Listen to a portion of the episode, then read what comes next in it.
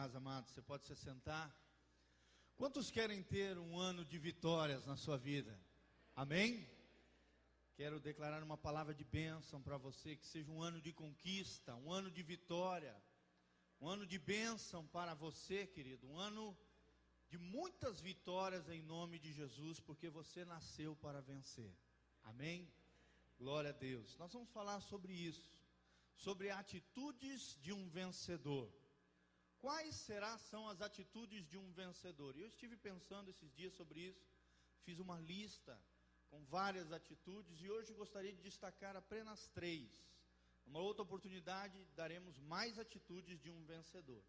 E se você quer vencer, qual é a sua atitude diante das dificuldades da vida?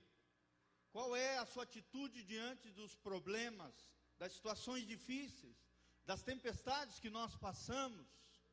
Nós vamos ver agora na, nas Escrituras, na palavra de Deus, abra comigo, no Evangelho de Marcos, capítulo 10, versículo 46 a 52. Um homem que ficou registrado nos Evangelhos, Marcos 10, 46. Um homem que teve o seu nome registrado na história dos evangelhos. Um homem que era cego, um homem que estava numa situação de miséria, de pobreza, de dificuldade, mas no seu coração surgiu um desejo ardente de ter a sua vida modificada, de ser transformado. E ele ouviu falar de um tal Jesus, e ali a fé foi gerada no coração daquele homem. E nós vemos no exemplo deste homem um homem vitorioso, um homem que alcançou o seu alvo, um homem que foi abençoado por Deus, um homem que teve o seu sonho realizado. Amém? Gostaria de deixar um desafio para você, querido. Escreva pelo menos cinco sonhos que você tem para este ano. Coloque em cima da sua, da sua cama, na sua geladeira, você, né? Coloque alvos para este ano de conquista, de vitória para a sua vida. E ore em cima delas, jejue em cima delas, profetiza vitória sobre a tua vida, querido, porque você nasceu para ser vencedor. Amém? Quem quer vitória, da glória a Deus. Glória a Deus. Vamos lá então. A Bíblia diz, no Evangelho de Marcos, o evangelista cheio do Espírito Santo nos fala. E depois foram para Jericó, e saindo ele, se referindo a Jesus, de Jericó, com seus discípulos e uma grande multidão, e Bartimeu, o cego, filho de Timeu, estava sentado junto do caminho, mendigando. E ouvindo que era Jesus de Nazaré, começou a clamar e a dizer: Jesus, filho de Davi, tem misericórdia de mim. E muitos o repreendiam para que se calasse, mas ele clamava mais e mais: Filho de Davi, tem misericórdia de mim. E Jesus, parando, disse que o chamassem. E chamaram o cego, dizendo-lhe: tem, tem bom ânimo, levanta-te, que o Mestre te chama. E ele, lançando-se de si, a sua capa, levantou-se e foi ter com Jesus. E Jesus falando, disse-lhe: Que queres que eu te faça? E o cego lhe disse: Mestre, que eu tenha vista ou visão, eu quero ver. E Jesus lhe disse: Vai, a tua fé te salvou. E logo viu e seguiu a Jesus pelo caminho. Glória a Deus. Que exemplo maravilhoso, um texto que eu já ministrei algumas vezes, com ênfases diferentes, mas aqui eu vejo um vencedor. Eu vejo um homem de atitude, um homem que diante do problema da vida se levantou em fé, sabe, foi movido de um desejo ardente de ter a sua história modificada, a sua sorte transformada. E o mais interessante de tudo, correu para a pessoa certa, que foi Jesus. Amém? Isso é muito importante, querido, para você um, ser um vencedor você precisa ter um alvo, você precisa saber aonde chegar. E ele sabia que a solução daquele problema, a chave daquela vitória, estava em Jesus. Mas ele teve atitudes na sua vida que deu a ele a sua bênção, que deu a ele a sua vitória, que estabeleceu sobre a sua vida uma história diferente. Alguém que estava no estado de miséria e saiu dali transformado pelo poder de Deus. Querido, não sei como você chegou aqui nessa noite. Eu só sei que o poder de Deus está neste lugar. Você pode senti-lo. Amém? Você pode perceber que essa é uma noite especial. Tivemos um testemunho maravilhoso de alguém que estava à beira da morte. Mas a Bíblia diz que o nosso Deus é o Senhor da vida e da morte. É Ele quem faz levantar do sepulcro. É Ele quem é o dono da vida e da morte. É Ele quem tem poder de mudar a história dos homens.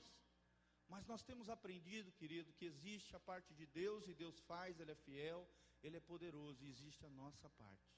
Será que temos agido como vencedores? Será que estamos entrando neste ano como vencedores?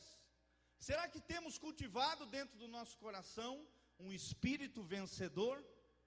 Será que a derrota não tem minado o seu coração e a sua vida, querida? Tristeza, angústia, sabe? Opressão. Isso vai ser modificado nessa noite em nome de Jesus. Amém? Porque você vai ter atitudes de um vencedor. Deus tem vitória para a sua vida. Você nasceu para vencer. E qual é as três atitudes que nós vamos aprender através desse exemplo deste homem? Primeiro, acredite no seu sonho. Esse homem tinha um sonho no seu coração. E quando Jesus perguntou para ele, prontamente ele respondeu qual era o desejo ardente do seu coração. O que ele precisava, o que ele ansiava, o que ele sonhava era ver. Talvez para nós que vemos é algo simples, né? Mas para quem não tem uma visão, querido, a visão é fundamental. Imagine um mundo, o seu mundo, sem os seus olhos. Este homem tinha um sonho, e ele acreditou no seu sonho. Ele foi atrás de Jesus. Quando Jesus o perguntou, ele disse: Quero ver, Senhor. Querido, é necessário acreditar no seu sonho. Amém? Porque nós somos feitos por um Deus que é sonhador. Deus sonhou com você. Você é o sonho dos seus pais também. E este sonho foi realizado. Nós somos movidos por sonhos. Amém? E melhor, a melhor maneira de modificar o nosso futuro é criando o nosso futuro através dos nossos sonhos. Alguém certa vez disse isso: o melhor modo de prever o nosso futuro é criando o futuro através de sonhos. Se você quer ser vencedor, você precisa ser um sonhador, amém? Como José, que teve um sonho e se tornou governador do Egito. Como Abraão, que tinha um sonho de ser pai, e Deus fez com que esta semente, este sonho, se estabelecesse, se tornasse uma grande nação, a nação de Israel. Tudo é possível aquele que crê. Nós ouvimos isso da nossa irmã. Amém? É necessário acreditar no seu sonho. Querido, será que você tem acreditado nos seus sonhos? Talvez Satanás tenha tentado destruir os teus sonhos, mas Jesus quer restaurar os teus sonhos nessa noite em nome de Jesus. Deus é fiel para restaurar os teus sonhos.